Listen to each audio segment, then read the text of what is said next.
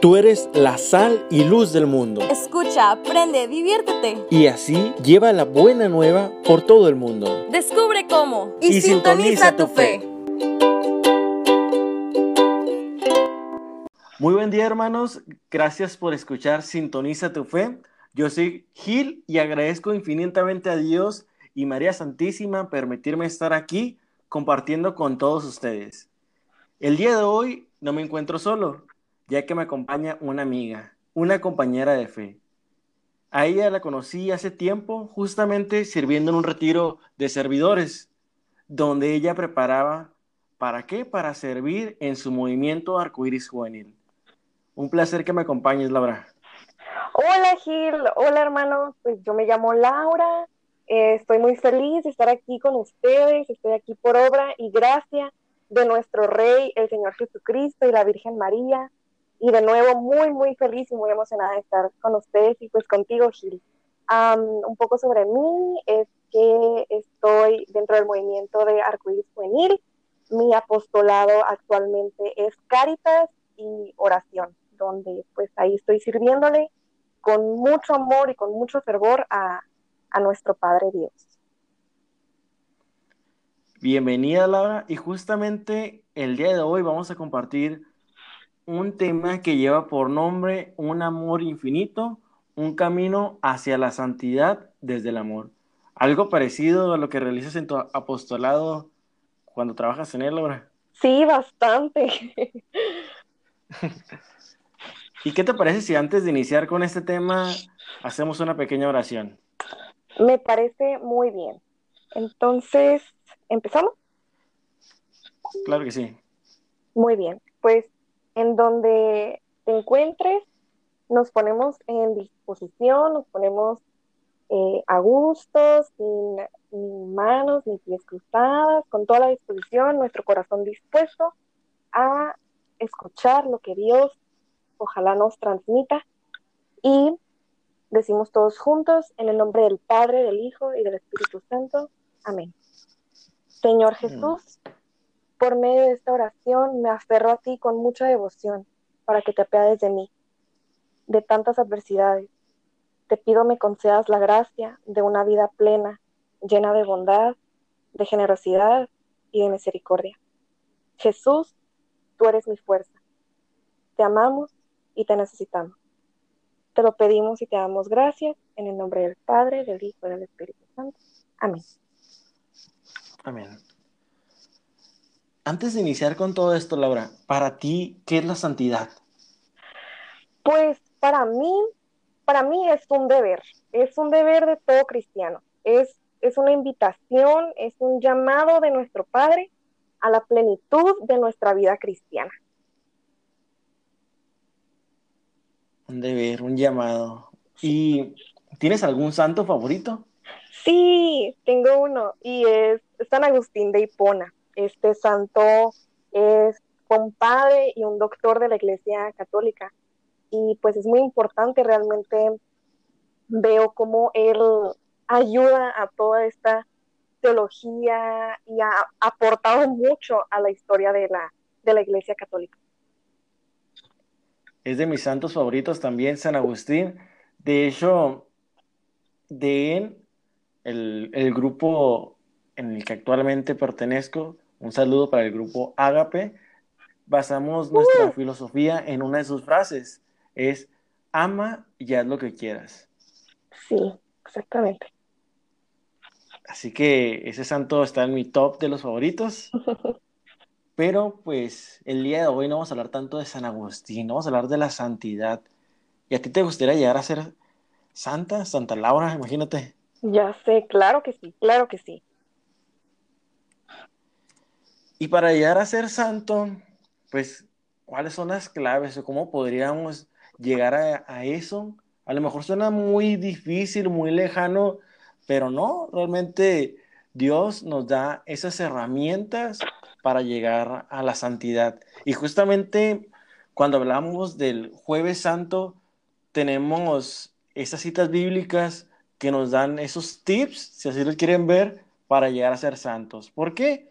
Porque para llegar a ser santo, uno necesita de esa comunión comunión fraterna, de la comunión en la Eucaristía y del servicio.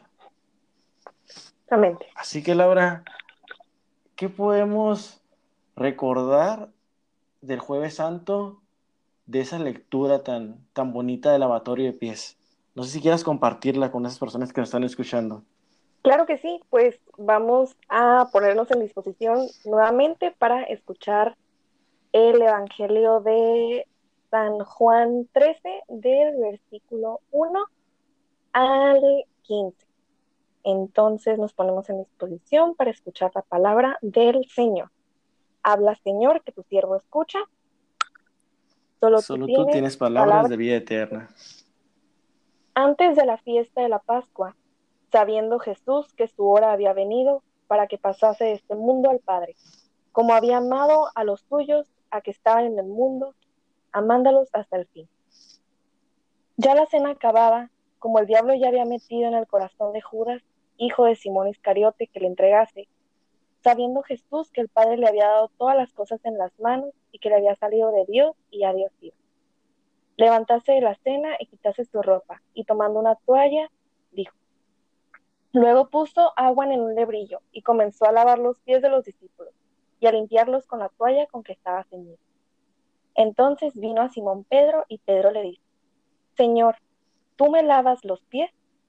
Respondió Jesús, lo que yo hago, tú no entiendes ahora, mas lo entenderás después. Dice Pedro, no me lavarás los pies jamás. Respondió Jesús, si no te lavaré, no tendrás parte conmigo. Dice Simón Pedro, Señor, no solo mis pies, mas aún las manos y la cabeza. Dice Jesús, el que está lavado no necesita sino que lave los pies, mas que todo está limpio. Y vosotros limpios estáis, aunque no todos.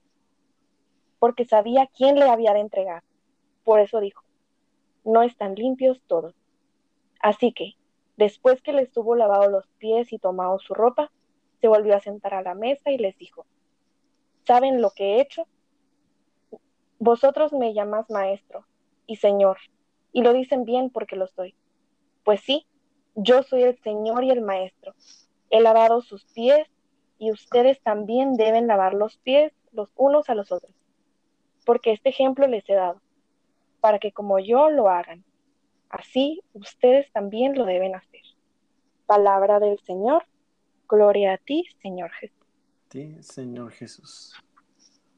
Wow, para mí creo que es de los pasajes bíblicos que cuando escuché por primera vez me impactaron más, porque si nos ponemos a pensar, estamos ante el Rey de Reyes, estamos ante pues Dios y que tenga ese gesto con sus discípulos. Mm, sí, exactamente. Wow. Claro que ¿Qué te parece a ti esa cita bíblica? Pues realmente, como lo dices, es muy, es muy fuerte. A veces, em, cuando leo esta cita bíblica, también la, la uno con el nacimiento de Jesús. Recordamos este nacimiento del Rey, del Hijo de Dios, este nacimiento que fue en un pesebre, que fue pobre. Entonces, ahora viendo cómo cómo este rey mantiene esa, esa pobreza, esa sencillez, esa humildad, y tanto que ese mismo rey eh, ahora nos da este gesto de servir, de, de que estoy, a pesar de que Jesús es rey y de que es Señor, aún así se inclina hacia nosotros, se inclina y, y no solamente nos lava los pies, sino da la vida por nosotros. Sí, y creo que es el más grande ejemplo porque muchas veces se nos llega a olvidar el por qué estamos en algún grupo, el por qué asistimos a misa, el por qué somos creyentes. Considero que aquí está el ejemplo para cómo servir. Aquí está el ejemplo de que no importa cuál sea el servicio que yo realice, no va a ser grande, no va a ser pequeño, porque incluso en lo mínimo damos muchísimo. Y Dios, siendo Dios, o sea, lavar los pies a esas personas, qué ejemplo tan más grande de humildad. Humildad que actualmente se necesita en el mundo, porque a lo mejor caemos en que y, yo soy el coordinador de cierto grupo y hagan lo que yo digo y ya. O yo soy el que hace ese servicio y tú haces este otro y pues a lo mejor el tuyo no es tanto, pero no. Dios nos demuestra que no importa si algo a lo mejor tiene tantos reflectores, si sí o si no, lo que importa es realizarlo con amor, con ese amor que Él realizó en ese lavatorio de pies. Exactamente. Y, también a veces como servidores o incluso previo a, servir, a ser, a encuentristas, a, a, este servicio, también a veces nos cuesta decir que sí. Eh, decimos que sí amamos a Jesús, pero a veces como servidores incluso fallamos al, al obedecerlo, fallamos a, a, incluso a nuestro servicio que llegamos a faltar o que a veces ya nos como tenemos un puesto importante, lo, lo dejamos o lo dejamos pasar. Entonces, pues sí, creo que es muy importante que como servidores nos mantengamos en el camino donde una vez dijimos que sí, donde una vez eh, dijimos que sí frente a, frente a Cristo y frente a nuestros hermanos en Cristo, donde está de testigos Dios y los hijos de Dios, que ahora pues son nuestros hermanos y que con la gracia de, de Dios y la Virgen podamos ser muchos más los que sirvamos a Dios, los que entreguemos nuestra juventud y nuestra vida al Señor. Así es. Y justamente ahorita se me vino a la mente algo que me decía un gran amigo, Antonio Solache, un saludo si nos está escuchando, me comentaba en una ocasión, aquí en la iglesia no estamos para puestos. Los puestos búscalo en tu trabajo, en un lugar donde tú te desenvuelvas profesionalmente. Pero aquí en la iglesia no importa eso de puestos. Lo que importa es cómo vas a servir, cómo esos dones que Dios te dio lo vas a poner en servicio de los demás. Así que la primera etapa para llegar a la santidad es el servicio. El siguiente punto que queremos compartir es la Eucaristía. Y justamente el jueves santo se recuerda, se conmemora la institución de la Eucaristía, ese medio tan importante en nuestra vida que nos va a alimentar en cuerpo y en alma. Esta es una cita, bíblica muy bonita. ¿Quieres compartirla ahora? Claro que sí. Entonces, de nuevo nos ponemos en disposición. La cita bíblica es Mateo 26, del versículo 26 al 29. Entonces nos ponemos en disposición para escuchar la palabra del Señor. Habla, Señor, que tu siervo escucha. Solo tú tienes, Solo tú tienes palabras de vida eterna. Y mientras comían, tomó Jesús el pan y bendijo, y lo partió, y dio a sus discípulos diciendo, tomen y coman, que esto es mi cuerpo. Y tomando la copa, y habiendo dado gracias, les dio, y les dijo, beban de ella todos, porque esto es mi sangre del nuevo pacto, que por muchos será derramada para la remisión de los pecados. Y les digo que desde ahora no beberé más de este fruto de la vida hasta aquel día en que lo beba de nuevo con ustedes en el reino de mi Padre. Palabra del Señor. Gloria a ti, Señor Jesús. Gloria a ti, Señor Jesús. Ahí está la cita bíblica.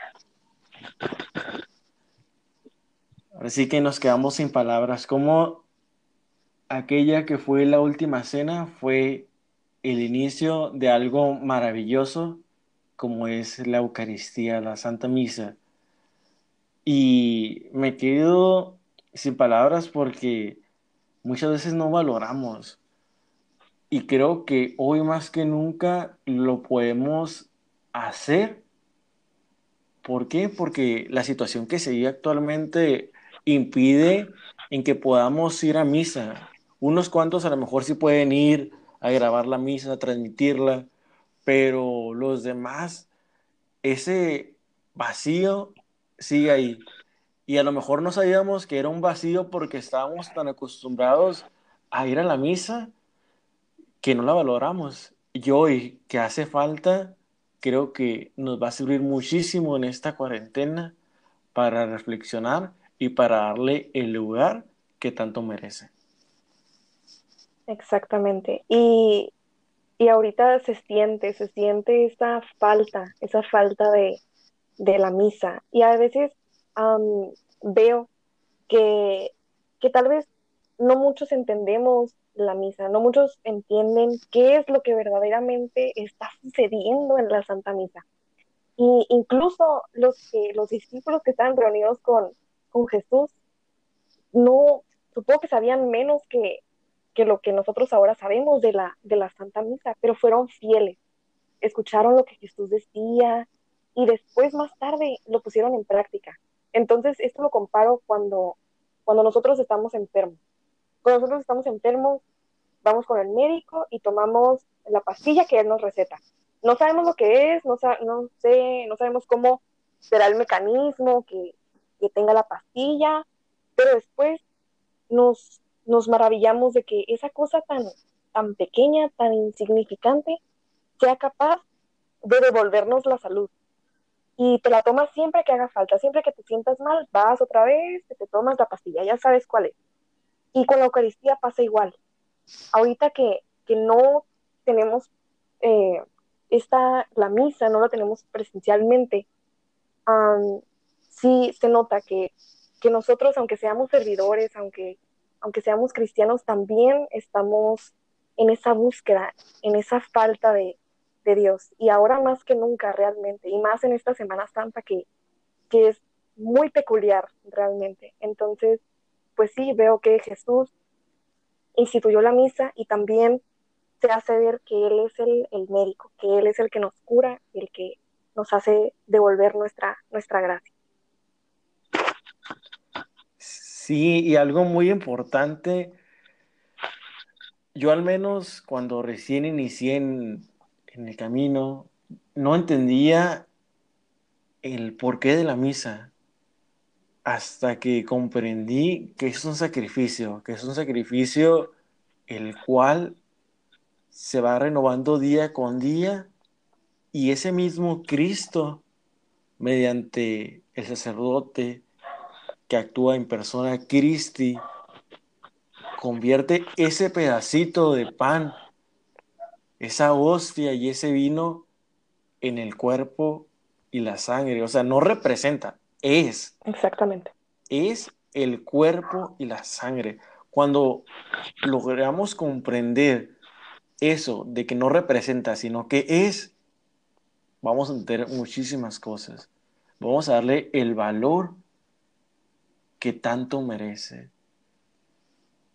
Creo que esta cuarentena nos puede servir para eso, valorar realmente que ese pedacito de pan ya no es pan, sino es Cristo mismo entregándose a nosotros. Exactamente, sí, realmente. Y justamente... ¿Sí, ¿ibas a comentar algo? No, sigue, justamente hablando de, esa última cena, pues ellos, los discípulos, junto a Jesús, compartían el pan, compartían esa última cena, algo que se le conoce como ágape. Ágape, pues es esa celebración de unión entre hermanos. Es la comida o el banquete que se comparte como signo del amor de Dios que reina en nuestros corazones y nos hace hermanos. Aún falta algunos días para que regresemos como grupos a nuestras actividades diarias. Pero sí me gustaría dejar esa tarea y esa invitación de que realmente tratemos de hacer nuestro grupo un ágape. Tratemos de hacer de nuestra misa un ágape, el cual sea un signo de hermandad, donde el egoísmo quede a un lado, lado, donde reine el amor entre los hermanos. Ahora sí que, así como Cristo triunfó eh, sobre el pecado y sobre la muerte, que el ágape pascual sea esa oportunidad de vivir el amor de Dios, la comunión y la hermandad que Jesús realmente nos pide. Que esto que estamos hablando ahorita lo pongamos en práctica, que no únicamente se queden palabras, sino que nos ayude a hacer de nuestros grupos, a hacer de nuestra fraternidad algo más hermoso, algo como lo quiso y como lo quiere hacer Cristo. Tú, Laura, ¿qué crees que podamos hacer cuando regresemos de esta cuarentena? ¿Cómo crees que sea el cambio en nuestros grupos? ¿O qué recomendarías tú? ¿Qué quitarías? ¿Qué pondrías? ¿Cuál va a ser la actitud de Laura diferente? Uf, pues creo que sí sería una, una Laura muy diferente, una Laura muy, muy renovada. Una, creo que lo más importante, lo, lo que más me ha marcado esta, esta cuarentena y, y también que tomó parte de la, de la cuaresma, que ahora toma parte de la, de la Semana Santa, es que veo que la fe sigue viva, que no, tal vez no hay misa presencial, tal vez no hay exposición al Santísimo presencial, tal vez no hay grupos, ni hay reuniones, no, faltan todas estas actividades, ¿no? Pero la fe sigue viva. Entonces, creo que viene una Laura con más fe, con más celos de, Dios, con más temor de Dios. Hay que recordar que el temor de Dios no es algo malo, sino es, es realmente temer fallarle a Dios. Y ahorita veo mucho de eso en mí. Veo que temo mucho fallarle a Dios porque no sé si el siguiente día cómo vayamos a amanecer con esta enfermedad, con esta epidemia. Entonces, sí veo veo que va a haber un cambio, pero este cambio es positivo.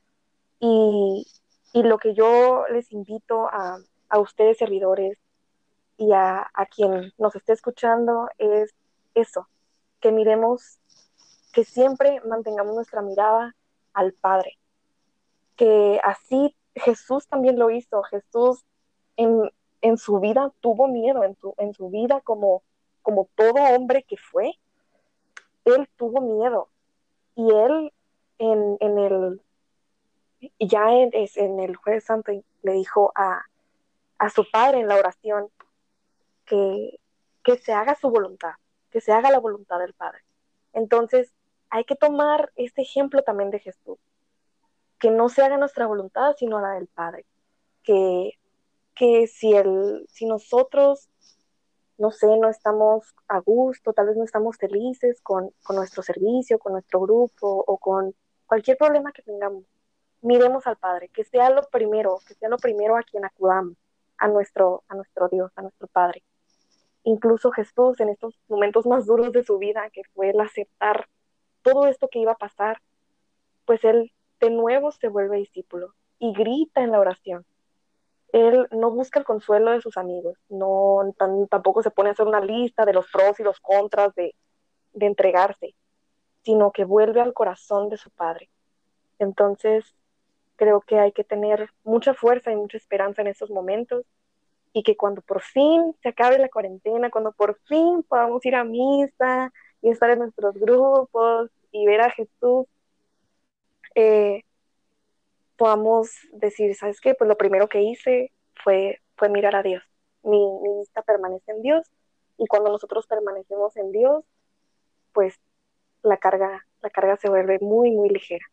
Entonces, esa es mi recomendación. Laura, muchísimas gracias. Realmente el tiempo se nos fue volando. Ya pasaron unos minutitos. Te agradezco mucho el que acompañes el día de hoy el que nos digas esas palabras tan bonitas que compartes con nosotros. Te agradezco y agradezco a esas personas que nos están escuchando el día de hoy. Muchas gracias. Y ya para terminar, me gustaría compartirles una frase por último de San Agustín. Ama y haz lo que quieras. Si callas, callarás con amor. Si gritas, gritarás con amor. Si corriges, corregirás con amor. Si perdonas, perdonarás con amor. Si tienes el amor arraigado en ti, ninguna otra cosa sino amor serán tus frutos. San Agustín. Nos vemos en la próxima. Que tengan una semana muy bendecida. Dios los bendiga.